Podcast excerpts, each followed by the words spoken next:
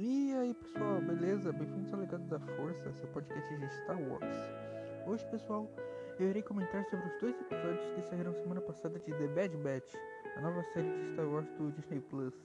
Então, bora lá!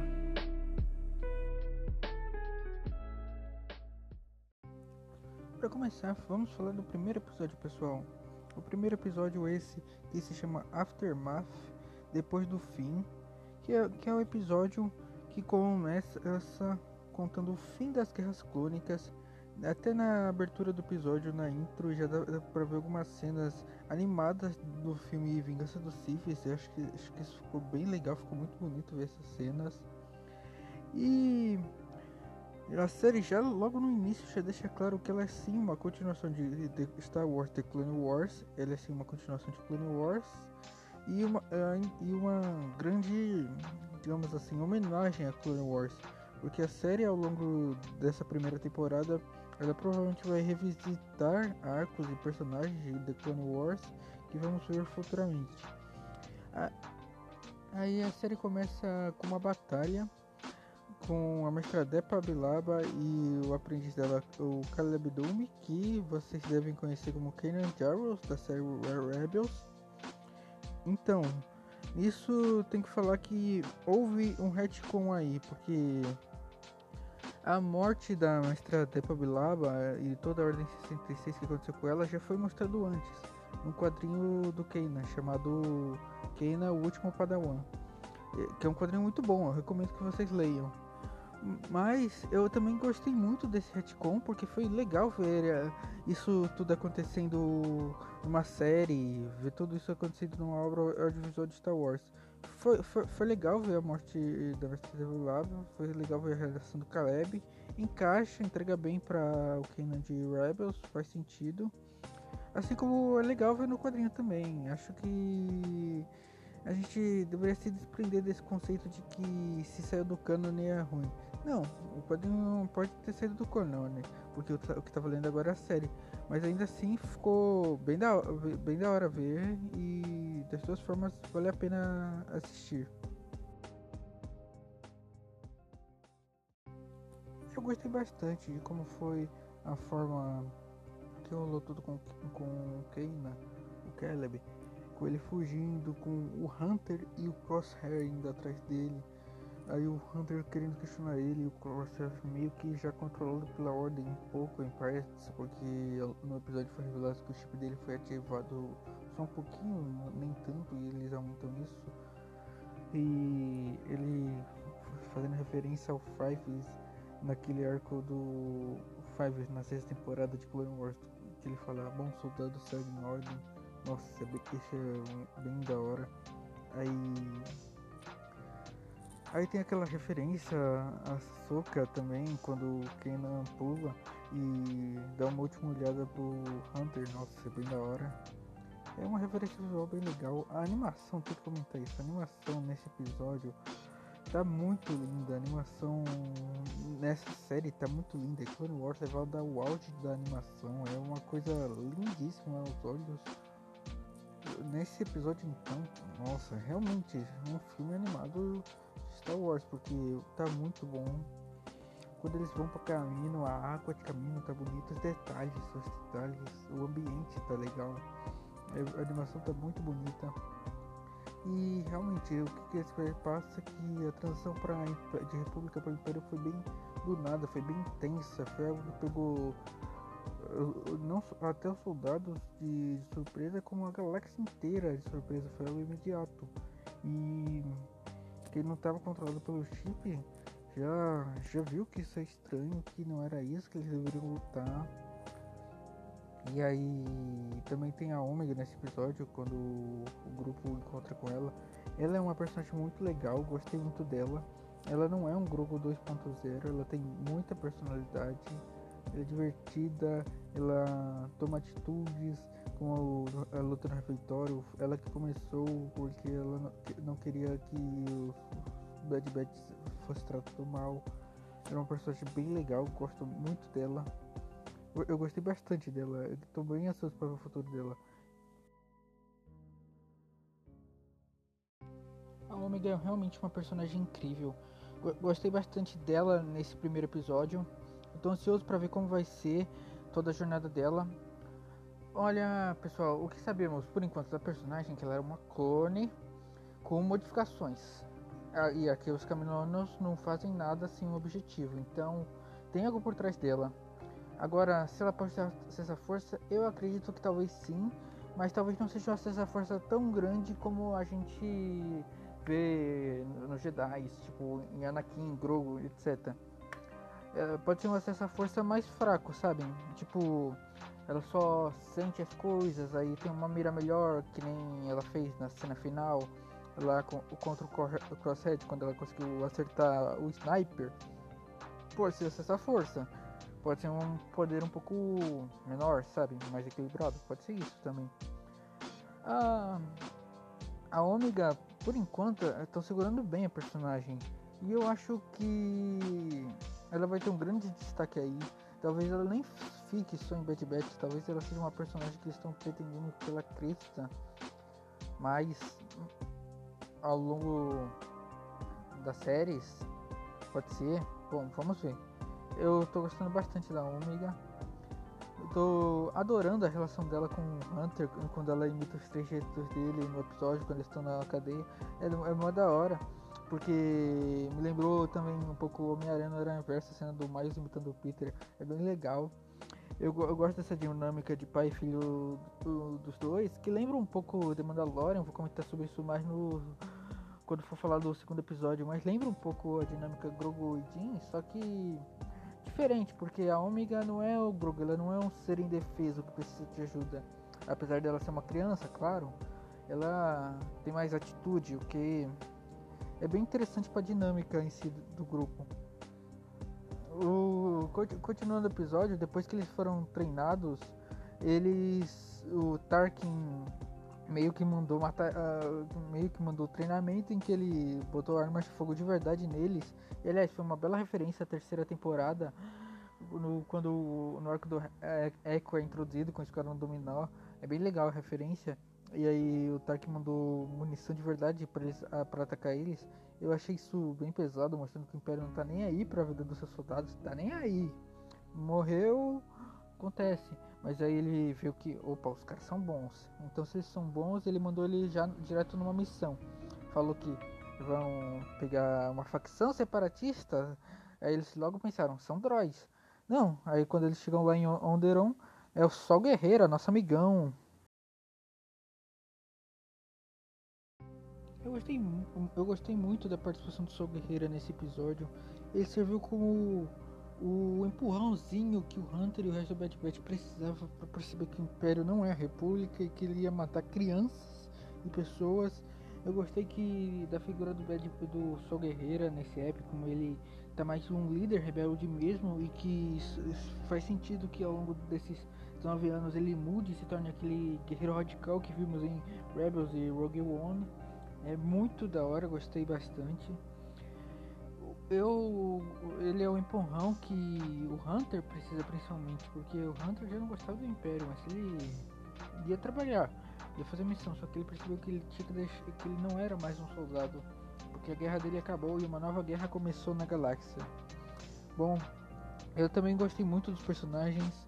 Eu gosto do Corsair como vilão, ele funciona bem. Eu senti o Echo meio apagado, mas teve a cena que dele na enfermaria que achei bem legal. Eu sinto que o, arco, o Echo vai ter um arco próprio, assim como todos provavelmente vão ter um arco próprio. E eu quero muito ter mais do Echo, porque eu gosto muito dele em Clone Wars. Mas o meu favorito dessa série com certeza é o Hunter. Também gosto muito do Wrecker. Ele, ele é bem da hora, é fortão. Ele, a, a dinâmica dele com o Tech é muito legal. Eu adoro a dinâmica dos dois nesse app inteiro. Eles têm uma dinâmica de inteligente, agressivo, meio Rafael e Donatello da Tartaruga Ninja, muito da hora. Eu gostei muito dessa dinâmica deles. E eu, eu gostei muito como esse app entregou muita coisa, mas foi entregando de uma forma coerente com a história, coerente com a visão dos personagens sobre tudo que está acontecendo. É uma ótima transição de prequels para a trilogia clássica também funciona assim, uma grande homenagem a Clone Wars. E eu amei o app, eu daria uma nota 8 pra, 8 ou 9 para ele no geral. Eu, só tiraria um ou dois pontos por causa. Porque em alguns momentos ele é um pouquinho arrastado, o que é normal, um episódio gigante. E tirando isso, é um app fantástico, ritmo muito bom, ele cenas muito boas, cenas de ação tão incríveis, animação linda, linda, linda, linda, linda. E é isso. Bora falar do episódio 2 de The Bad Batch. O segundo episódio eu gostei bastante. Ele começa, ele começa com os clones fugindo ainda, continuação direta do primeiro episódio, fugindo do Crosshair, e aí eles vão pro planeta de Saleu Kamai, onde eles encontram nosso amigo Cut, Cut lá do, de um app da segunda temporada de The Clone Wars. Como eu disse, essa série vai revisitar muitos momentos de Clone Wars. Eu já começo dizendo que eu acho que ele não vai ser o único personagem de Clone Wars que vai voltar, nem o único lugar. Provavelmente vamos ter vários momentos que vão revisitar Clone Wars, planetas, as Irmãs da Noite, talvez até Mandalore. Eu acho que esse série vai ser uma grande tributo e homenagem a The Clone Wars. Vamos revisitar várias coisas. O Rex vai aparecer, isso foi confirmado. Vamos revisitar muitos arcos e coisas que foram até esquecidas. Provavelmente várias coisas de Clone Wars que a, a, gente provavelmente esqueceu vão ser revisitadas durante essa série. Os escravistas lá da quarta temporada, o, os contrabandistas, Mandalor. Eu não duvido nada que um Bail Organa em algum momento apareça. Quem sabe? Estão revisitando tudo de Clone Wars? Vamos ver. Mas isso é o que eu acho, pessoal. Enfim, eles encontram um cut. Aí é bem legal a cena lá quando eles chegam em Saleucamai e a e a, a Omega ela brinca com a terra, brinca com a sujeira. E é muito legal porque a Omega brincando com a terra é bem bonitinho ver ela descobrindo a galáxia. Reflete um pouco a gente, como telespectador, descobrindo aquele mundo e se maravilhando com tudo aquilo. É, foi muito bem feito. A direção de fotografia desse app também é muito bonita, a animação tá lindaça. E nesse app sobre os personagens eu gosto muito da dinâmica deles. Inverteram um pouco. O Wrecker continua fortão e tal, mas uh, quem tem a dinâmica com o Tech nesse app é o Echo e eu gosto da dinâmica dos dois também. Eles contrariando o plano um do outro. A personalidade do Echo junto com a do, do, do Tech ficou muito legal, gostei bastante. Eu gostei que então, falando de The Mandalorian agora. Em The Mandalorian, o Jin e o Grogu têm uma dinâmica paterna, vocês sabem. E eles estão querendo criar uma dinâmica paterna entre o Hunter e a Omega. Vocês também sabem. E notem bem que em The Mandalorian, todo o arco da segunda temporada foi sobre levar o Grogu para o Jedi, deixar ele em segurança. E aqui, já direto nesse segundo episódio, eles dizem que não vão fazer isso com a Ômega, não vai ser esse mesmo arco, porque, porque já nesse episódio o Hunter já tenta deixar ela mais segura com uma família, com o Cut, mas ela não quer isso, ela quer ficar com o Ômega e quer fazer parte do grupo, ela escolheu isso, foi escolha dela.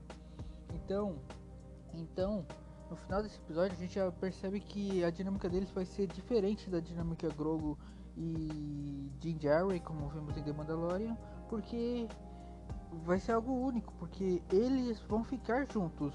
Não, ninguém vai aparecer no último episódio de The Bad Batch. Talvez apareça, não sei ainda, só que eu, eu entender o que esse episódio quis dizer foi isso.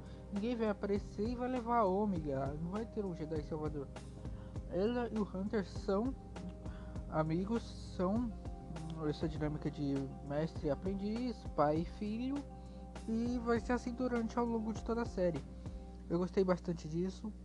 Eu gostei do, de ver o Cut, a família dele. Eu gostava muito do episódio dele em Clone Wars e ver ele de novo e ver ele toda a tensão. Foi muito tenso o episódio. Se iam descobrir que o Cut era um desertor e iam prender ele.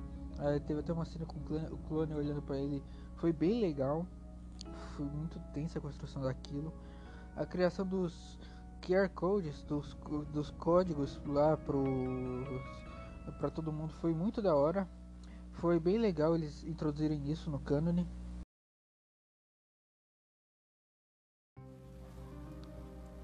Foi bem legal a introdução disso que começou com o The Mandalorian e aí eles voltaram e explicaram como isso funcionou, a troca de moeda também. Eu, eu tava vendo na live do Norton Domingues, beijo Norton, se estiver ouvindo esse podcast, que ele falando sobre como foi rápido a transição de Império, o, já mudando a moeda, já mandando essa imagem de que o Império é bom, que vai ser melhor que a República, vai dar empregos, vai dar dinheiro, tudo rápido, porque o Palpatine já tinha controlado os bancos antes, por causa do, eco, do arco do. Qual, do Clovis, lembra do arco do Clovis na sexta temporada que explicou isso? Nossa, foi muito da hora isso. E. E me deu uma impressão de que ao longo dessa série também a gente vai ver como foi o início do Império na galáxia e como está sendo a vida dos cidadãos. Como muda, como é a mudança rápida e agressiva a mudança de império, de república para império. Eu tô gostando muito disso. Eu coisas que eu não gostei do episódio. Bom, gostei muito da animação. Eu, a animação tá linda demais. Só eu, eu, eu não sei. Na verdade, eu acho que eu gostei da mesma coisa que eu gostei do episódio 1. Eu gostei nesse episódio. Ok, que ele foi um pouco mais lento, mas valeu a pena. Ele teve muitas coisas interessantes. A família do Cut também recebeu muito destaque, tanto os filhos quanto a esposa dele, que provou uma atiradora incrível. Acho que eles vão voltar em algum momento da série, provavelmente. E eles voltaram, espero que dê tudo certo, porque eu gosto deles. Na real, eu gosto muito deles. E espero que nada de ruim aconteça. O, e também deu indício do que vamos ter no próximo episódio. Falou que o, o Rex estava lá, o Rex passou lá e falou que Saleu Kamai mandou um salve explicou lá a questão do chip lá pro Cut. E então vamos, estamos bem perto do nosso amigão Capitão Rex, agora comandante Rex. Vamos ver o que o próximo episódio de Sexta Guarda, pessoal. Bem, é isso. Que a força esteja com vocês e tchau!